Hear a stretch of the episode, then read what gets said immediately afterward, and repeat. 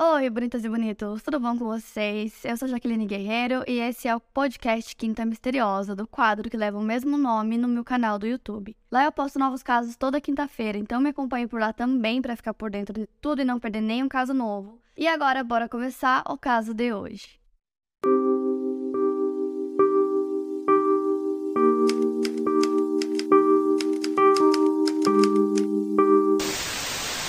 Judith Ava Barcy nasceu no dia 6 de junho de 1978 em Los Angeles, na Califórnia. De Joseph Barcy e Maria Vivorates Barcy, ambos imigrantes húngaros que fugiram da ocupação soviética ocorrida no país no ano de 1956. Eles fugiram separadamente, mas por coincidência se encontraram nos Estados Unidos e começaram a se relacionar. Maria era de uma cidade universitária rural do sul da Hungria e o Joseph era de uma área industrial mais difícil, onde ele teve uma infância miserável. Amigos dizem que o casal se conheceu em um restaurante de Los Angeles, muito conhecido por ser um lugar de encontro de imigrantes e onde a Maria trabalhava como garçonete. O Joseph frequentava o restaurante e ele estava sempre de cabeça baixa e pagava por suas bebidas com notas de 100 dólares. Ele era apelidado de Arizona Joe, por já ter morado no Arizona. A Maria se impressionou com o homem e viu nele alguém que poderia lhe dar a segurança que ela buscava.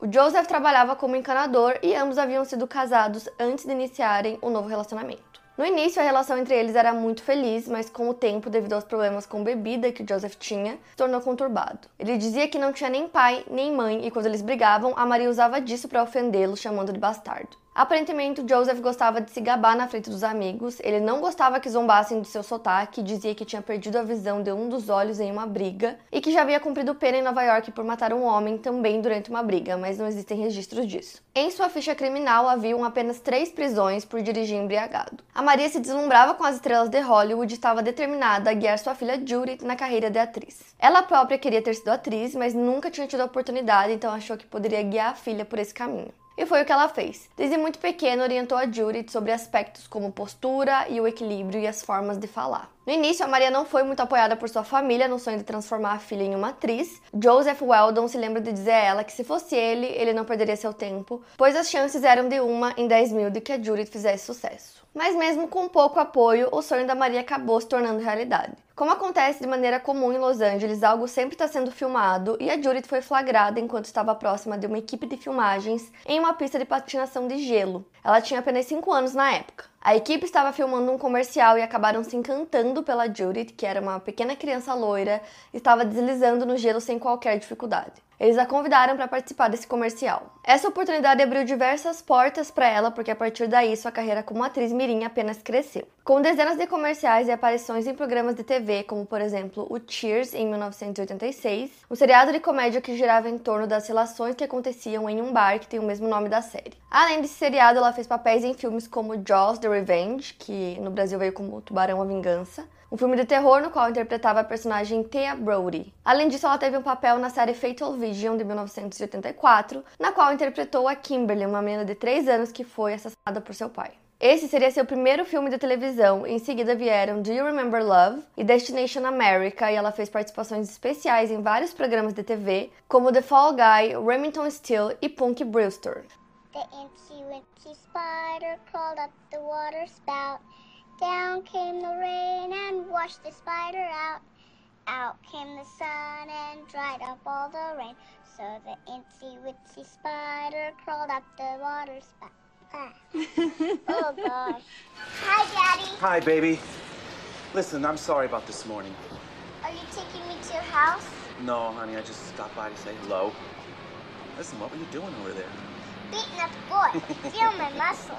Do the teething, Daddy, please. Oh, honey, I don't think Miss Bell really wants to be bothered. A Judith era uma criança bem pequenininha, o que acabava encantando os diretores, porque assim ela conseguia interpretar personagens que eram mais novas que ela. Inclusive, ela era muito pequena para a idade dela, então ela precisou tomar algumas injeções de hormônio na Universidade da Califórnia para ajudá-la a crescer. A agente da Judith, Ruth Hansen, disse que quando ela tinha 10 anos de idade, ela ainda era muito pequena para a idade dela, e por conta disso ela continuava interpretando personagens mais novas, de 7, 8 anos. Ela disse também que a Judith era uma criança muito feliz e animada. E todo o sucesso da Judith acabou ajudando muito financeiramente a família dela. Ela ganhava cerca de 100 mil dólares por ano, então em 1985 eles compraram uma casa enorme, com três quartos na Michael Street, número 22.100, no bairro de Canoa Park, York, que ficava localizado na extremidade oeste de San Fernando Valley. E mesmo com todo o sucesso da filha, o Joseph nunca parou de trabalhar como encanador. Já a Maria, ela estava muito feliz, né, de ver que os sonhos dela estavam se tornando realidade, que ela queria muito que a filha virasse atriz e que desse certo, e estava dando muito certo. Então ela disse que ela conseguia ver que a Judith seria uma atriz de muito sucesso e teria uma carreira brilhante, Porém, em casa, o Joseph não fazia a vida dela ser tão feliz assim. Conforme a carreira da Judith ia crescendo cada vez mais, em casa ia ficando cada vez mais difícil, porque o Joseph abusava muito tanto da Maria quanto da Judith. O Joseph tinha muitos problemas com álcool, ele era uma pessoa que se irritava com muita facilidade, ele perdia paciência também com qualquer coisa e acabava descontando a raiva dele sempre nas duas. Ele fazia ameaças de morte o tempo todo e falava para Maria que ia matar Judith só para ver ela sofrer. Um amigo do Joseph chamado Peter Kivlin disse que ele sempre expressava essa vontade de assassinar a própria esposa e sempre que ele falava disso, ele tentava acalmá-lo, é, tentava tirar essa ideia da cabeça dele e ele sempre perguntava o que, que ele faria com a Judith caso ele realmente matasse a esposa e ele respondeu que teria que matá-la também. Em dezembro de 1986, a Maria fez um boletim de ocorrência contra o marido, acusando Joseph de ameaçar matá-la, sufocá-la e bater em seu rosto. A polícia não encontrou ferimentos visíveis em Maria e ela acabou não seguindo com a denúncia. Houveram muitas situações que o Joseph foi extremamente desagradável com a Judith e uma delas ela tinha acabado de ganhar uma pipa da mãe dela, então ela estava brincando sozinha, feliz. E ele foi lá e queria pegar essa pipa dela, então ela não quis dar para ele, quis meio que proteger o brinquedo. E nisso ele tomou da mão dela dizendo que ela era uma garotinha mimada estragou a pipa em pedaços e aí ele disse que estava fazendo isso para ensinar uma lição para ela, porque ela não sabia dividir os brinquedos. E aí quando a Judy estava se preparando para viajar para as Bahamas para as gravações do filme Jaws the Revenge, o Joseph ameaçou ela com uma faca, dizendo que se ela não voltasse das Bahamas para casa, ele cortaria sua garganta, então ela precisaria ir fazer essa viagem e ficar dois meses lá gravando. E durante esse tempo ele ficou muito chateado por ela estar longe, mas em nenhum momento ele comprou uma passagem e foi para as Bahamas para visitar a filha. Quando as filmagens terminaram, a Maria e a Judith foram para Nova York para visitar o irmão da Maria, e lá a Judith fez uma ligação com o pai, e aí o irmão da Maria disse que se lembra de ter ouvido ele falando: "Lembre-se do que eu te disse antes de você sair".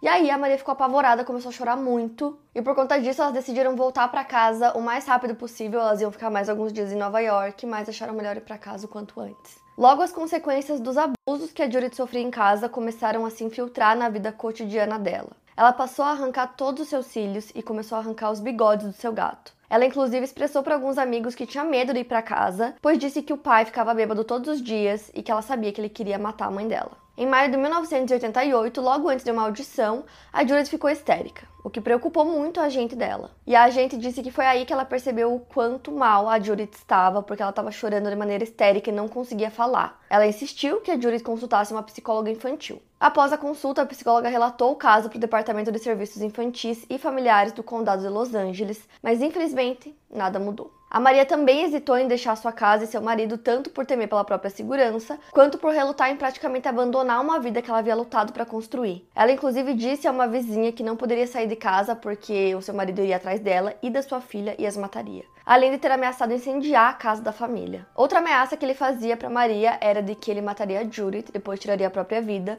deixando só a Maria viva para sofrer. E aí a relação do Joseph e da Maria estava horrível, então ele decidiu parar de beber por um tempo para meio que tentar se reconciliar com ela, mas ela não queria. Então, o irmão da Maria comentou que nessa época o Joseph estava muito deprimido por conta disso e que ele reclamava muito sobre como a Maria fazia as tarefas domésticas da casa e quando amigos visitavam, ele fazia questão de mostrar bagunças pela casa dizendo que ela havia deixado daquela maneira. E segundo aquele mesmo amigo do Joseph, o Peter, ele disse que ele tinha uma amante e que o Joseph comprava presentes bem caros para ela, que incluíam anéis e colares. E enquanto isso, a Maria ainda tinha muito medo de deixar o Joseph, mas ela começou a fazer algumas coisas para tentar fugir dos abusos dele.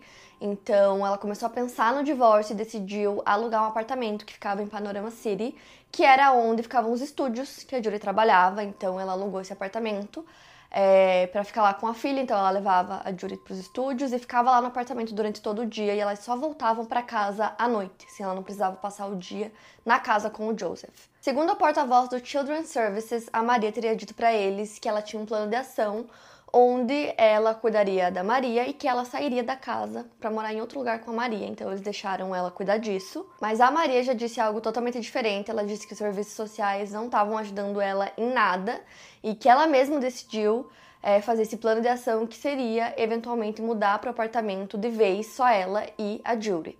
Inclusive, a Judy estava estudando na Nevada Avenue Elementary School. Ela não conseguia comparecer à escola todos os dias, né? Porque ela tinha uma rotina muito agitada de gravações. Mas sempre que ela conseguia, ela ia. Amava ir pra escola porque ela podia ver os amigos dela. Uma das amigas da Judy, chamada Lisa Williams, de 10 anos, disse que a Judy falava que ela sentia muita falta de ir pra escola, muita falta dos amigos e que ela não podia fazer praticamente nada sozinha. Então, pouquíssimas vezes ela conseguia ir na casa da Lisa, por exemplo, para nadar na piscina. As pessoas ao redor, pessoas que conviviam com a Maria, com a Judith, sabiam dos abusos e das ameaças constantes que elas sofriam. Inclusive, uma vizinha até ofereceu para Maria, tipo, um refúgio para ela morar na casa dela se ela quisesse, mas a Maria recusou. E infelizmente a Maria realmente não conseguia sair de fato da casa, não conseguia separar do marido, como ela sempre dizia que ia fazer. Todo mês ela dizia que elas iam mudar para apartamento de vez, mas ela nunca chegava a fazer isso realmente, ela sempre tinha uma desculpa e ficava adiando isso. No dia 25 de julho de 1988, uma segunda-feira, a Judith faltou a um compromisso na Hanna-Barbera Productions e a sua agente ligou para perguntar dela e o pai falou que um carro grande havia passado na casa para levar a Maria e a Judith para San Diego. Na noite do dia seguinte, na terça, o Joseph conversou novamente com a agente dizendo que havia tomado a decisão de sair de casa, mas que ele ficaria por lá por mais um tempo, tempo suficiente para ele se despedir da filha. E aí, no dia 27, na quarta, por volta das 8 e meia da manhã, enquanto estava em seu jardim, uma das vizinhas escutou um estrondo vindo da residência da família Barcy. Ela ouviu uma explosão e viu fumaça saindo da casa. A vizinha era Eunice Daly e ela ligou pro 911 e ela se lembra do seu primeiro pensamento ter sido de que ele, o Joseph, havia feito aquilo. Ele havia matado a esposa e a filha e colocado fogo na casa, exatamente como ele havia ameaçado fazer. A polícia chegou no local e percebeu que foi exatamente o que o Joseph fez. Aparentemente, ele tinha matado a esposa e a filha alguns dias antes, provavelmente no dia 25. A Judith foi encontrada em sua cama e a Maria estava no corredor. O Joseph havia atirado uma vez na cabeça de cada uma e jogado gasolina em ambas. Ele as incendiou pouco antes de tirar a própria vida com uma arma calibre 22 na garagem da casa. A polícia o encontrou com a arma na mão e um galão de gasolina a mais ou menos um metro do corpo. A Judy tinha 10 anos de idade e sua mãe Maria tinha 48 e o Joseph 55. Perto da cama da Judy havia uma televisão rosa que, segundo um vizinho, ela teria ganhado do seu pai como um presente de desculpas depois de ele ter puxado o cabelo dela durante um de seus ataques de raiva. Em uma conversa com a polícia, a Eunice, a vizinha, contou detalhes sobre o que a Maria já havia confidenciado a ela anteriormente, sobre todas as ameaças que o Joseph fazia. Ela disse que sempre incentivou que a Maria se separasse dele e saísse de casa. Ela relatou que na sexta-feira anterior à morte, a Maria conversou com ela e falou que o Joseph havia falado sobre matá-las novamente. Naquele mesmo dia, a Maria planejava descontar o cheque de reembolso de impostos federais no valor de 12 mil dólares que a Julie deveria receber. Ela queria descontar o cheque antes que o marido pudesse fazê-lo. Outro vizinho chamado Michael Cut disse à polícia que pegou uma mangueira de jardim de Eunice para tentar apagar o fogo. Ele abriu a porta de trás da casa, mas havia tanta fumaça que ele não conseguiu passar por ela.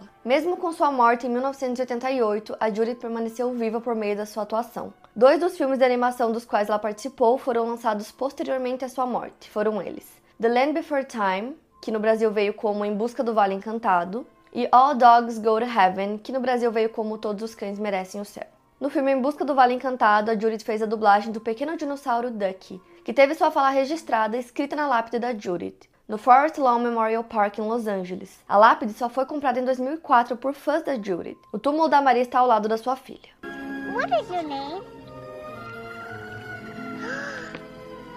Maybe you cannot talk yet, huh?